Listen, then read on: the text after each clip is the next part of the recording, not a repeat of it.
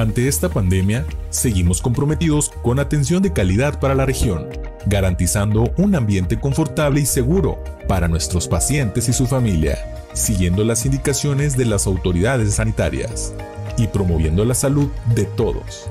Hospital Santander. Sí, muy buenos días tengan todos ustedes. Eh, la verdad es que pues muy, muy contenta de, de encontrarnos aquí este, físicamente en Radio Esperanza, que ya ve que en las otras ocasiones hemos estado pues transmitiendo a través de, de lo que es este, en, en, Zoom y en, en, línea y todo. Pero ya, ya volvimos a, al, al, tema de venir cada, cada dos jueves. Y el día de hoy estoy muy contenta porque nos acompaña la doctora Carla Cicler Molina. Ella es cirujano digestivo, endocrinólogo y, y es la 6.957-783 esa es su cédula por la licenciatura como médico cirujano y también tiene la especialidad en cirugía general por la Universidad Autónoma de Nuevo León con la cédula 9963-902. Y el día de hoy vamos a hablar de un tema sumamente interesante que yo creo que todos ya hemos hablado, escuchado hablar de lo que es la, la paroscopía. Pero, pero, ¿qué es exactamente la, la, la paroscopía? ¿Cuándo es que, que, estamos sujetos a un estudio de esta, de esta denominación. Doctora, muy buenos días, muchas gracias por estar aquí con nosotros y hacer el esfuerzo de hacer un espacio en su agenda para, para acompañarnos y transmitirnos esta información. Muchas gracias, Estela, por invitarme. Aquí estamos. Aquí estamos.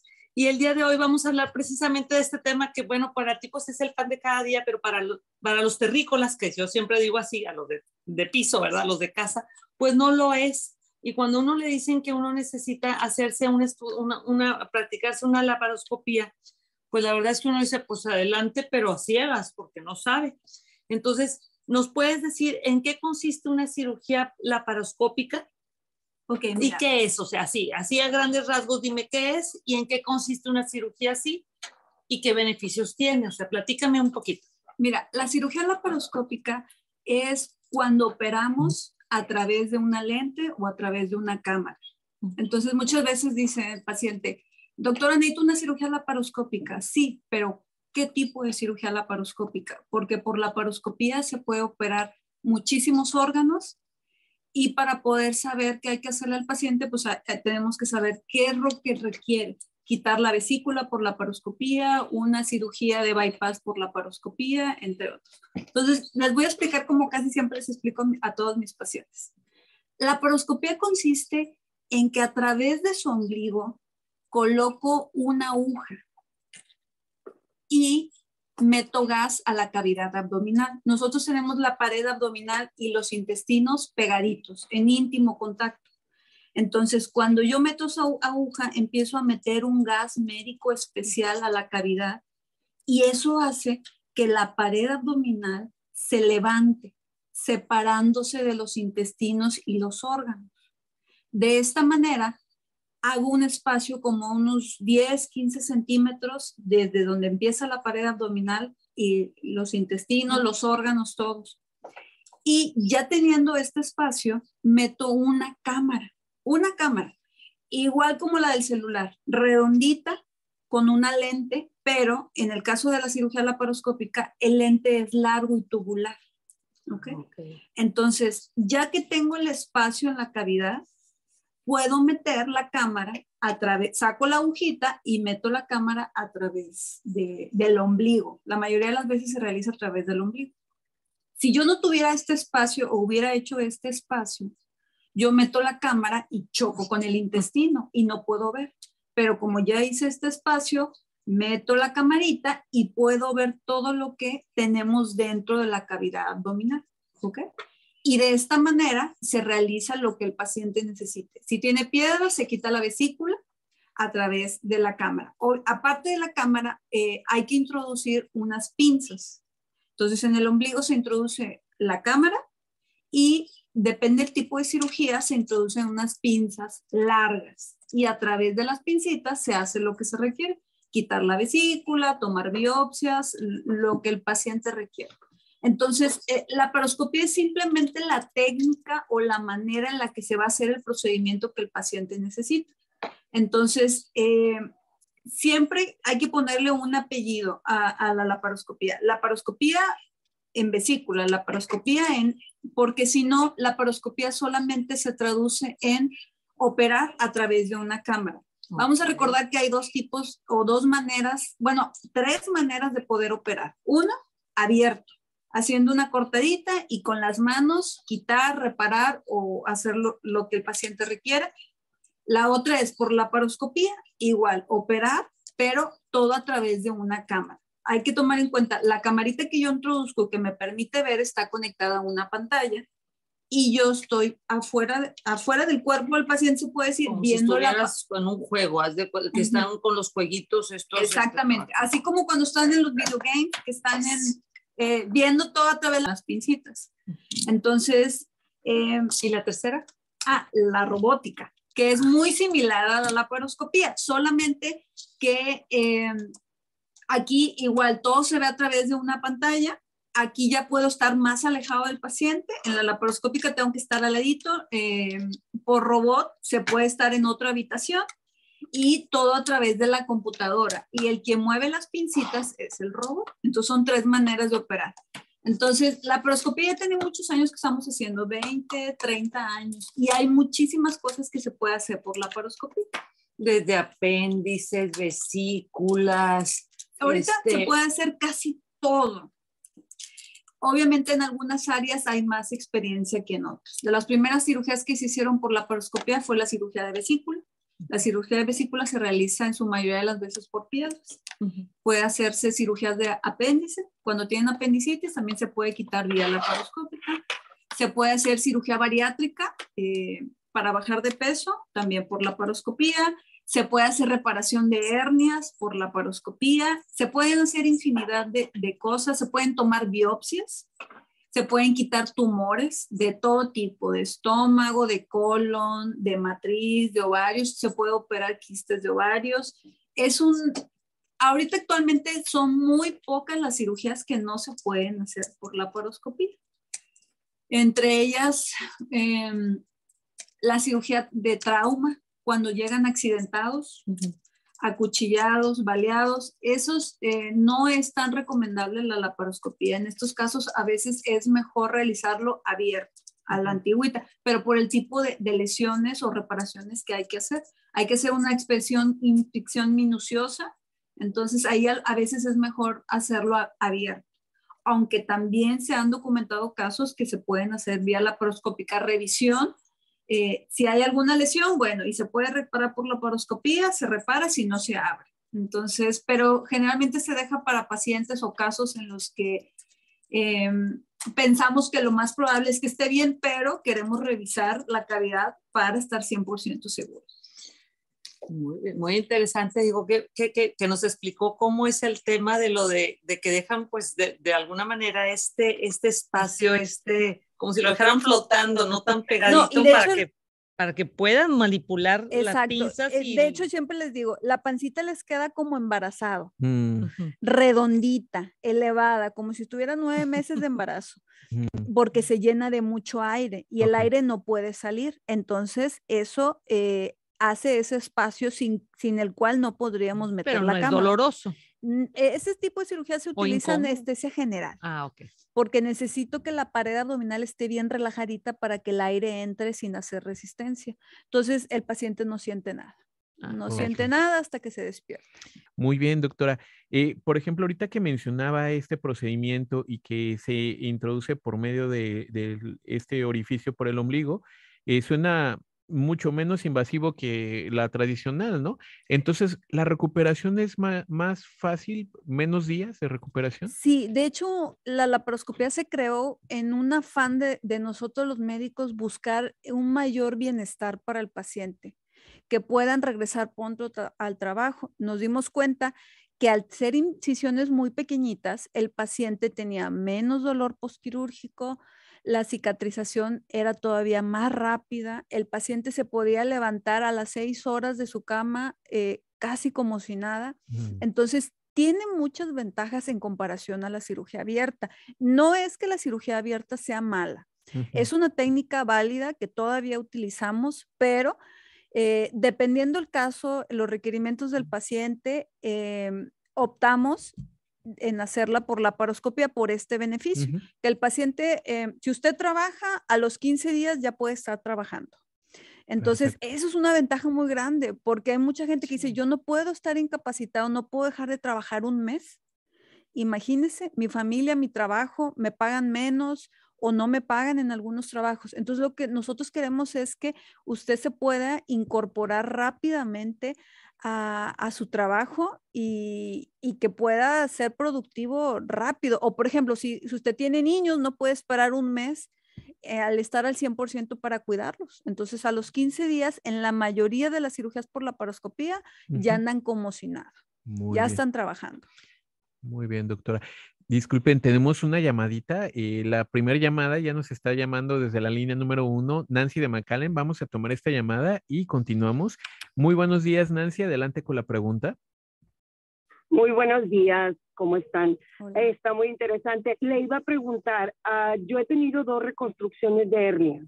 Tuve cinco cesáreas, tengo cinco hijos y yo quería preguntarle si también ah, se me volvió a hacer otra hernia, se salió de la, de la, de la malla. Quería preguntar si eso también se puede hacer de esta manera y si aceptan a lo que viene haciendo aseguranzas americanas.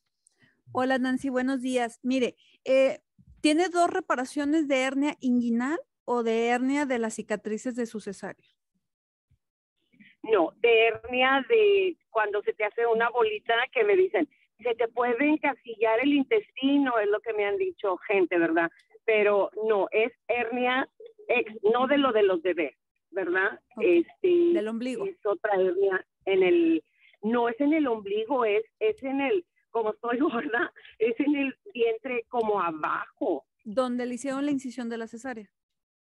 No, es, es este como una ruptura, no de la cesárea, sino de, yo creo que es el intestino, como se atoca un, un abultamiento.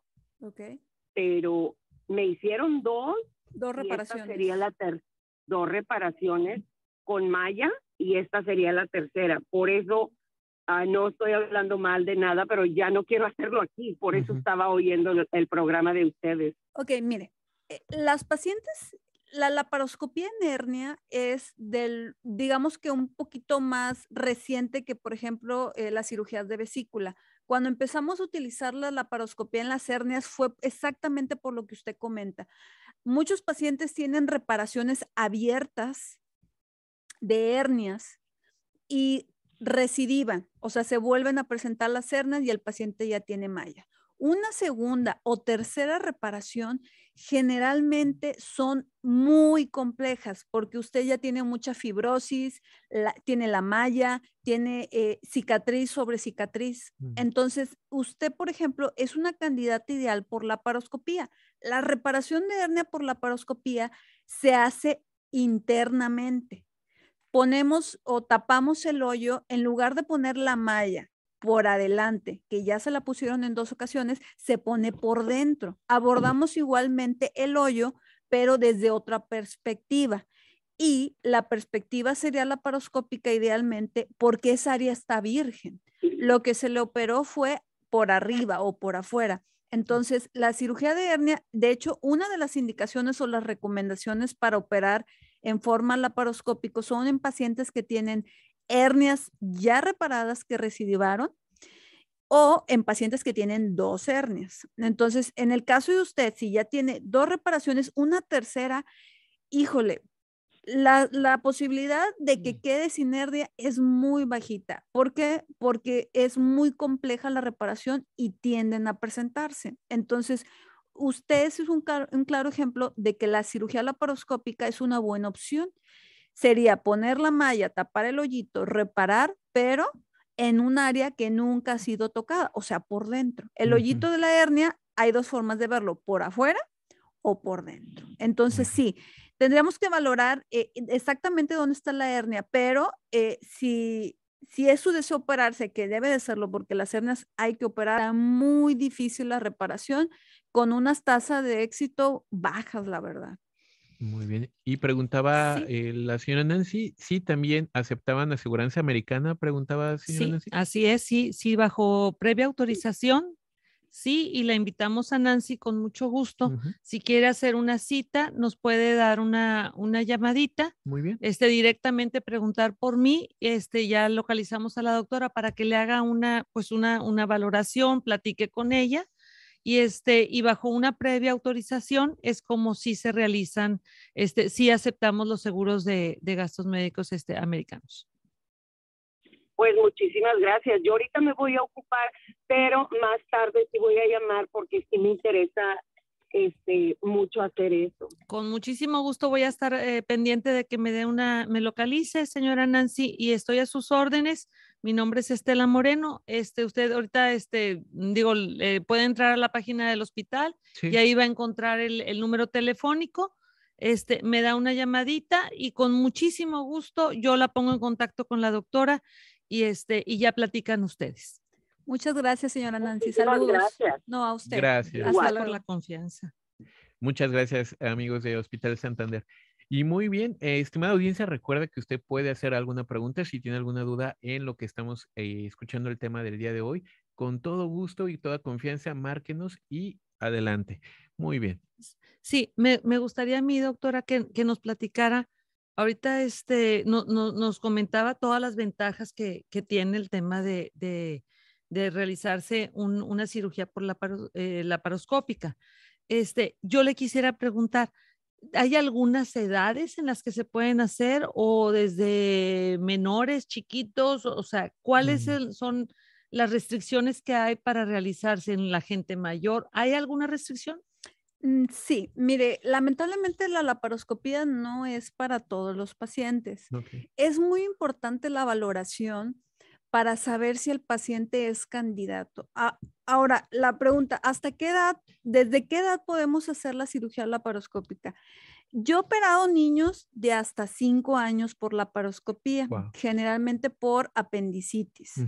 Em, no recomiendo, no hay alguna edad que se diga no se puede hacer o sí se puede hacer, pero como yo dependo para trabajar del tamaño de la cavidad abdominal o la distensión o, lo, o el espacio que me pueda dar ese gas, en las cirugías de niños muy pequeñitos, eh, la cavidad son un niño de mm. un año, dos años, son unos pedacitos de gente y entonces no es mucho lo que el aire me puede dar eh, espacio.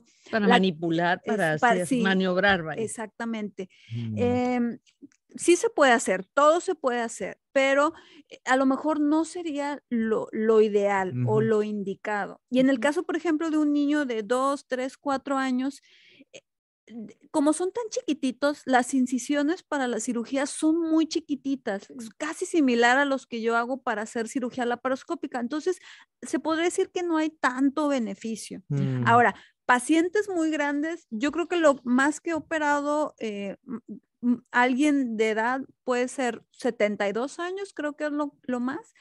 Em, para hacer la paroscopía, ese gas que meto, la cantidad de gas que meto, eh, en pacientes que tienen problemas del corazón o algún problema respiratorio, al meter el gas, el cuerpo y el, pulmón, mejor dicho, y el corazón pueden sufrir un poquito de mm, restricción, porque está, ese aire hace presión, una presión controlada. Pero si el paciente ya trae algún problema cardíaco severo, un problema pulmonar severo, híjole, a lo mejor ahí podríamos valorar otras opciones de tratamiento ante la posibilidad de alguna complicación. Entonces, sí es bien importante la valoración. Si se puede, se checa el, caso eh, particular y se decide si conviene o no. O sea, si hay un beneficio real para el paciente. Muy bien.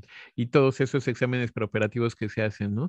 Muy bien. Gracias, doctora. Gracias, licenciada Estela Moreno. Y tenemos dos llamaditas. Eh, vamos a atender estas llamadas. Alicia de Alton y después un anónimo de McAllen. Vamos a tomar estas llamadas. Muy buenos días, Alicia. Adelante con la pregunta. Sí, buenos días, hermanos. Dios los bendiga. Dios te bendiga. Este, nada más quería preguntarle a la doctora si las hernias hietales se pueden también operar con parendoscopía, con la, digo, sí, con la parendoscopía. Hola, buen día, señora Alicia. Sí, de hecho, eh, actualmente ya es muy raro que se opere una hernia yatal abierta. Este es un procedimiento ideal para hacerse por la paroscopía tenemos mucha experiencia en la reparación de hiato por la paroscopía y es un gran beneficio para el paciente hacerlo de esta manera, porque eh, al contrario a la cera abierta es una incisión muy grande la que se hace para poder abordar. Las hernias hiatales están muy arriba de la cavidad abdominal y la laparoscopía es ideal para alcanzar esa zona tan alejada con eh, incisiones pequeñitas y una tasa de recidiva muy bajo. Entonces, es un procedimiento seguro en el que hay mucha experiencia médica, entonces sí, sí se puede hacer y de hecho es la primera opción, obviamente valorando al paciente, pero siempre de inicio ofrecemos la paroscopía para hernia de hiato. Ok, muy amable, doctora. Dios la bendiga y yo tomo su teléfono. Claro que sí. Muchísimas gracias. Mucho gusto. Gracias. Hasta luego. Muy bien, vamos a tomar la siguiente llamada, una anónima de McAllen por la línea número dos. Muy buenos días. Adelante con la pregunta. Buen día. Sí, buenos días. Dios les bendiga. Dios bendiga. Eh, tengo una pregunta para la doctora. No sé si eh, mi pregunta es esta. Me encontraron, me hicieron un examen y me encontraron unos divertículos. Okay. Eh, quería ver si son se pueden tratar con la laparoscopía, si se pueden quitar o no. Buen día, señora. Mire, híjole, me la pone mm. difícil. Eh, los divertículos eh, es una enfermedad que no siempre requiere cirugía. Debe de cumplir el paciente ciertos, eh, ciertas este, situaciones para poder decidir operar o no operar. ¿Ok? Em, generalmente, si el paciente ha tenido cuadros de inflamación severa, cierto número, eh, sí se recomienda operar. Ahora, la cirugía de colon eh, por la paroscopía sí se hace y sí tiene muchos beneficios para el paciente, sobre todo en la recuperación. Entonces, si me preguntas, ¿se pueden operar los divertículos por la paroscopía? Sí, y les va muy bien, pero hay que checar bien su caso, porque a lo mejor ni siquiera necesita usted cirugía. Eh, los divertículos son bien comunes, es una enfermedad casi por envejecimiento, está en relación, gente tiene ese problema y no se opera de inicio. Entonces, si usted tiene buenos cuidados, dieta y no ha tenido cuadros de inflamación severa, no requiere cirugía. Pero si en algún momento requiriese, fuese candidato, sí se puede valorar y les va muy bien también, porque la cirugía de colon son incisiones grandes, recuperación, híjole, un poquito dolorosa. Entonces, si hay opción, por la paroscopía, sí, sí la hay. Pero este, no se preocupe, la mayoría de las veces no se operan los pacientes. El, hecho de tener divertículos no quiere decir que requiere cirugía. Entonces, pero hay que, checar. Como, ajá, al menos como en el caso mío, que estoy teniendo mucha inflamación. Eh, puede ser, sí, hay que valorarlo.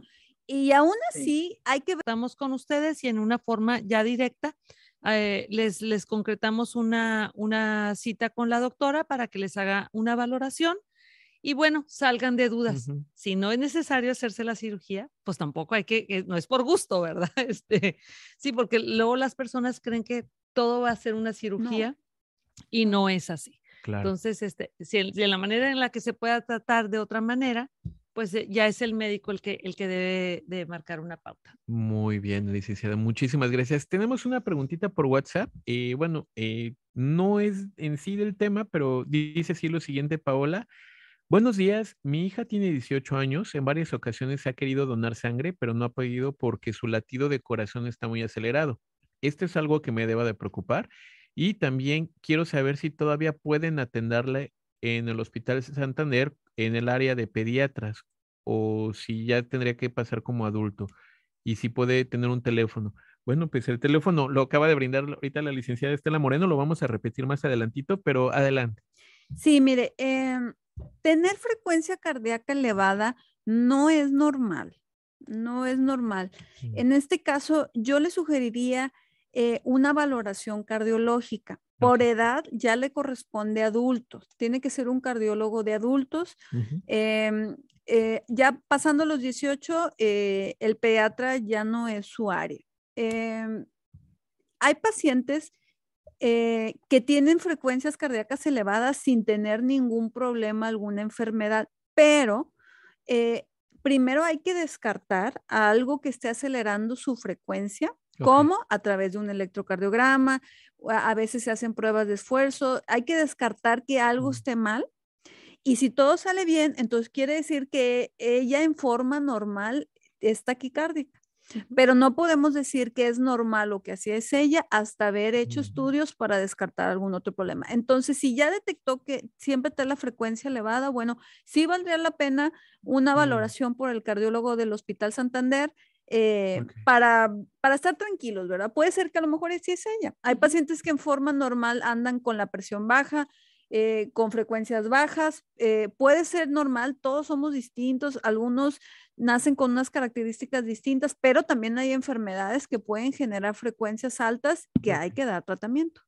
Muy bien. Y de igual forma, este, adicionalmente a lo que nos menciona la, la doctora, le, le, comento que en el Hospital Santander tenemos todo lo que es una clínica del corazón. Es decir, es las diferentes, o sea, sí está el cardiólogo, pero hay diferentes disciplinas que ven, abordan el, el, el, al paciente desde diferentes ópticas para siempre sacar la mejor, el, mejor diagnóstico no, no solamente con una óptica, sino verlo en una forma conjunta, integral. Entonces, con muchísimo gusto, si, si fue por WhatsApp, si quieres este, decirle que si nos permite este, ponernos en contacto con ella y ofrecerle pues la, oportunidad de que le hagan este, una valoración y de ahí ya descarten exactamente qué es lo que requiere, si son estudios de, este, de un, un Doppler, un electro, este, si solamente son laboratorios, este, una prueba de esfuerzo, etcétera, pues estamos a sus órdenes. Muy bien, licenciada Estela Moreno, muchísimas gracias. Y bueno, continuamos con el, el la, la, entrevista. Eh, me acaba de llegar justamente otra, otra pregunta por WhatsApp. Correcto. Dice sí. Eh, hermanos, Dios les bendiga. Muy buenos días. De parte de Johnny, dice sí. Ah, las hernias en los discos de la columna vertebral o zona lumbar se corrigen mediante la parascopía. Muchas gracias. Bueno, esa sí es, es, es una duda que me llega mucho al consultorio. Eh, como yo les comento siempre eh, a través de mis redes sociales que opero hernias, me llegan muchos pacientes con hernias de disco para que los atienda. Eh, las hernias de disco en el cuerpo podemos tener hernias en casi todos lados, lamentablemente. Eh, las hernias en, en, la pared abdominal, generalmente, yo siempre les digo, una hernia es un hoyo, ¿ok? Pero en la columna también podemos tener hernias y no son hoyos. Generalmente las, las hernias de columna, eh, ahí cambia un poquito el término, son, son distintas, no es tanto un hoyo, sino una eh, salida, un, como una, mm, como si fuera un, un chopito, una verruguita en la columna que hace compresión y genera dolor. Mm. Hace compresión entre los cuerpos vertebrales y esa presión hace que se protruya una porción del disco y eso hace presión en, los nervios de la columna y generan dolor. Entonces, las hernias de pared abdominal y las hernias de columna son distintas. Okay. Y la, cirugía de columna eh, lamentablemente no ha podido implementar la paroscopía. La laparoscopía se puede ocupar en muchas especialidades. La cirugía a través de, cámara se puede hacer en muchas áreas, pero la cirugía de, columna lamentablemente no han podido utilizarlo. ¿Por qué? Por el acceso. La, cámara permite entrar a lugares a profundidad, sin embargo, la cirugía de columna hacen una cortadita y en dos centímetros ya están ahí sobre el disco vertebral. Entonces, no, las cirugías eh, de columna por hernia no se pueden operar por la paroscopía actualmente. Eh, en un futuro, pues a lo mejor tal vez se puede implementar. Lo que sí es que ya se está haciendo cirugía robótica de columna. Ahí sí se puede hacer. Muy bien. Muchísimas gracias, eh, doctora. Gracias por la respuesta y bueno, pues ahí a nuestro amable radio escucha, ahí tiene la respuesta. Muy bien, ahora sí continuamos con las preguntas del tema. Sí, este, eh, también nos hacen, eh, nos hacen llegar un, mensaje, es Fabi Molina, Dice, es una excelente profesional la doctora Carla, ampliamente recomendada. La manda a saludar, tiene sus fans. Muchas gracias, señora Fabiola. Saludo. Eh, y le, yo, yo, le quisiera preguntar, una vez que, que ya estuvieron en el procedimiento, este, y que dice usted que, quedan este, con, con, con, el gas, obviamente esto tendrá que, que poco a poco este, ir tomando su, su, su, posición original, es decir, salir la salida del gas. Pero la dieta, ¿hay alguna dieta? ¿Va a cambiar la alimentación de la persona después de una cirugía laparoscópica? Mm, mire, sí puede cambiar la dieta en la recuperación, pero no en sí por la laparoscopía, sino por el tipo de cirugía. Si, por ejemplo, si se operó por la paroscopía de vesícula, tienen que hacer una dieta sin grasas, pero la dieta no es en sí por el aire o el gas que meto o, el abordaje que se hizo, es por el no mm. tener vesícula. Por ejemplo, si se hace una biopsia, eh, entro por la paroscopía, o sea, meto la camarita, tomo la muestra con las pincitas, eh, no ocupan dieta. Eh, generalmente no ocupan dieta. Eh, una vez que yo hago el procedimiento, o sea, quito la vesícula, tomo la biopsia, reparo la hernia, eh, con la cámara reviso que todo esté bien, que no esté sangrando nada, si puse grapas, que la grapa no se haya movido, y si todo está bien, yo saco la cámara, saco las pincitas y saco el aire. Entonces el abdomen se empieza a desinflar prácticamente. De estar de embarazadito, se vuelve la pancita o el abdomen planito en su forma normal. Entonces el aire no se queda. Entonces, eh, eh, si se hace abierta o por la poroscopía, la dieta va a estar en relación al tipo de procedimiento que se hizo. Nada más por eso. Muy bien.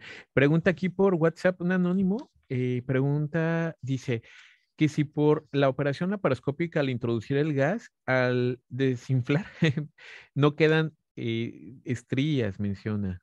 Mm, no, eh, la, la distensión que genera ese gas es muy leve, muy delicada. Nunca va a ser igual como en un embarazo. La cavidad, hay cierto límite que yo puedo meter el gas sin lastimar. Entonces, el aparato que, mete el gas a la cavidad tiene un sensor que mide cuántos litros le estoy metiendo eh, en la cavidad. Eh, si meto más de lo que le cabe, cada paciente eh, le cabe distinto. Hay pacientes que tienen cavidad grande o cavidad chiquita. Si yo meto en exceso, puedo generar alguna lesión en la piel por sobredistensión, así es, mm. pero por eso está calculada la cantidad de, aire que puedo meter sin que le produzca algún daño en la piel al paciente o algún daño interno por ese gas que genere mucha presión. Entonces, de eso no se preocupen, no se generan estrías. Eh, yo les digo que les queda como embarazadita para que se den una idea, pero no, no, es igual, no, es igual, no a ese nivel. Oiga, doctora, y, el, tema de, del, le, quería yo preguntar, eh, las, personas normalmente cuando se hacen una cirugía, pues les hacen unos preoperatorios, ¿verdad? ¿Son diferentes los preoperatorios? ¿Son los mismos tipos de preoperatorios? ¿Hacen una valoración? Es indispensable hacer una valoración si es que, pues, porque lo van a anestesiar, ¿verdad? Este, pero son los mismos operatorios que se hacen cuando es una cirugía abierta que una cirugía laparoscópica. Eh, sí, son los mismos, pero eh, si quiero operar a algún paciente, por ejemplo, de 85 años por laparoscopía, eh, a veces sí hay que hacer alguna valoración especial. Si yo veo al paciente que pudiese llegar a tener alguna secuela, por ejemplo, de COVID, que su pulmón no esté tan sano o que sean pacientes fumadores con enfisema. A veces sí se requiere algún estudio especial, pero la mayoría de las veces son los, los preoperatorios básicos. Entonces, eh, que si recuerden que para una cirugía se requieren laboratorios de, de, cajón. Y si tiene usted más de 40 años, hay que hacer más cosas, electrocardiograma, radiografía de pecho y los laboratorios. Entonces, y ya si en algún estudio sale algo alterado, bueno, se pueden pedir más cosas, pero casi son los mismos estudios que en la abierta y la paroscópica. Sí, y es importante que eh, que todos seamos tan responsables de sí realizarnos los preoperatorios. Tanto los pacientes no poner una resistencia de, hacerte un preoperatorio, es que yo estoy sano, me veo bien. No, una cosa es lo que te ves y otra cosa es lo que realmente pudiéramos tener. Y lo que menos se quiere es tener una sorpresa desagradable o desafortunada estando en un procedimiento. Entonces, quien le ofrezca a alguien hacerle un procedimiento sin, sin hacerse un preparatorio, la verdad, busque otra, otra alternativa, porque no es la, la, más formal. Muy bien, licenciada.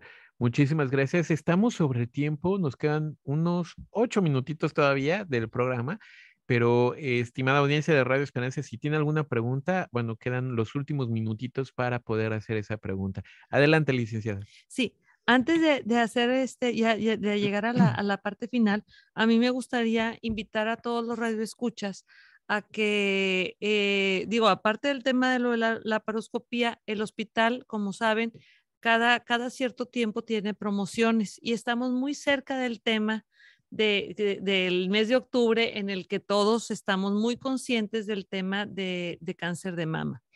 Tenemos promociones este, que son solamente la mastografía, otras son con Papá Nicolau, este, con valoración médica y todo. Entonces, por favor, entren a nuestras redes sociales, ahí van a poder encontrar todo lo que son estas promociones. En noviembre, pues tendremos la de caballero, también la, del antígeno prostático, pero la importancia que tiene el revisarnos y el ser responsables de hacer una evaluación cuando nos sentimos bien, pues es la forma más, más correcta de, no caer cuando ya estamos enfermos. Entonces, ese es solamente invitarlos, que sepan que estamos a sus órdenes en el teléfono del hospital, que es el 521 899 921-6700 y la llamada sin costo, como ya se les había dado hace un momentito, es el 1866-540-3450 y me gustaría que la doctora nos hiciera el favor en estos últimos minutos de hablarnos de, este tema, eh, de, el tema laparoscópico. Usted es cirujano digestivo, endocrino y laparoscópico. Sí. Esta combinación, ¿cómo, cómo es que se da la, eh, lo endocrino con lo laparoscópico? Eh, mire, cuando, cuando yo comento que soy cirujano digestivo y endocrino, es que yo me especializo en hacer cirugías del tracto de tubo digestivo y todo lo que involucra mm. esófago, estómago, colon, intestino, apéndice.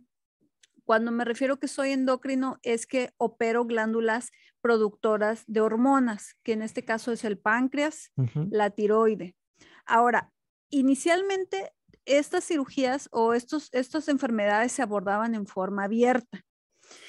Pero cuando yo me formé, aprendí a operar abierto y laparoscópico. Entonces, en mi formación, eh, sé manejar la cirugía eh, del tracto digestivo y el tracto del sistema endocrino en forma eh, de, las dos maneras.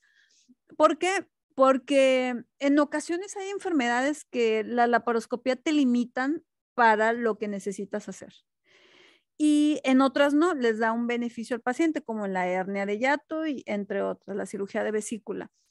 Entonces, eh, las dos eh, se complementan, se complementan. Eh, tengo que, cuando se opera por la paroscopía, en ocasiones por algún motivo hay que transformarlo en cirugía abierta por, por lo que sea, por algún factor que tenga el paciente, por alguna complicación. Entonces es importante que su cirujano esté entrenado de las dos maneras. Tener la habilidad, identificas, ya hasta aquí llegué aquí con la paroscopía y no estoy llegando a donde necesito y como debo atenderlo, entonces cambias, el, cambias el rumbo y entonces lo haces abierto. Mm.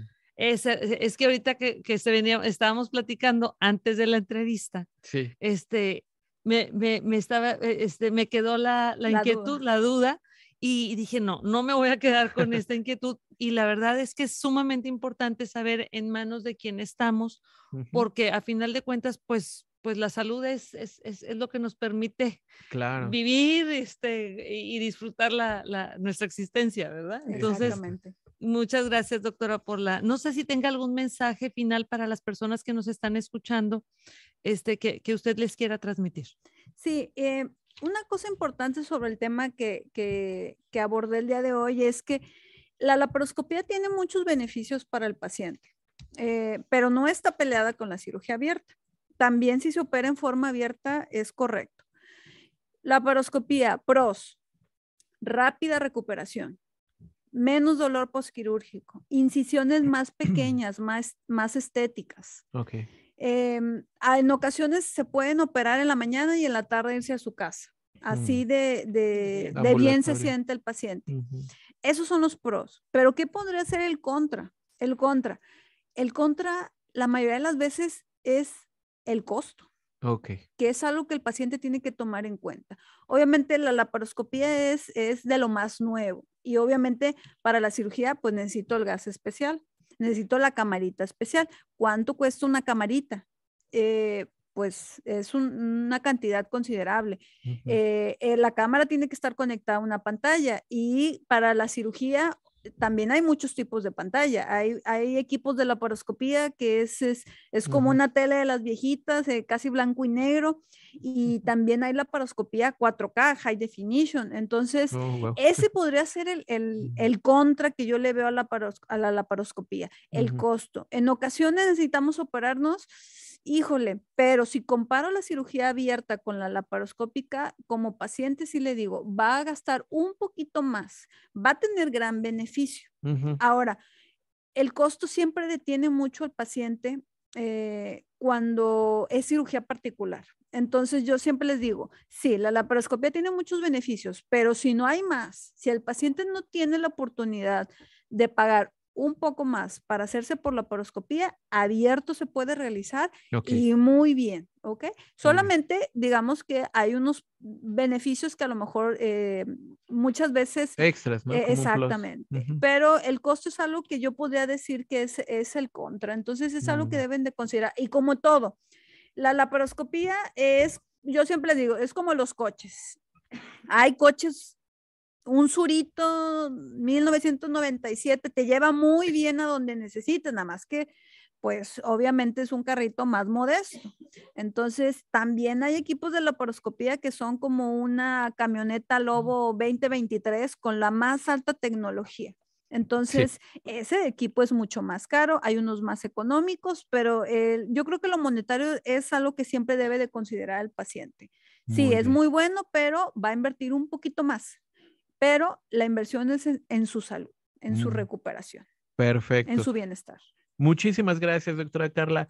Gracias por habernos dado esta información tan valiosa. Realmente aprendimos mucho el día de hoy y bueno, pues pudimos atender algunas dudas de la audiencia y agradecemos al Hospital Santander de Reynosa por su presencia en esta ocasión en vivo. Es una gran bendición el poderle saludar nuevamente después de este tiempo de, de aislamiento, ¿no?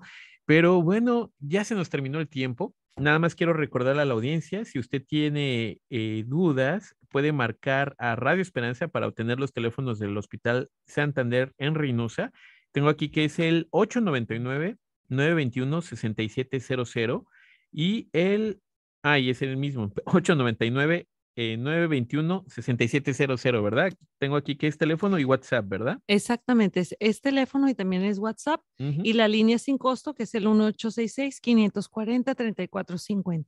Muy bien. Muchísimas gracias, licenciada Moreno. Gracias, doctora Carla, por habernos acompañado en esta mañana. Muchas gracias. Muchas gracias y ya saben, en Hospital Santander siempre hay un mejor mañana.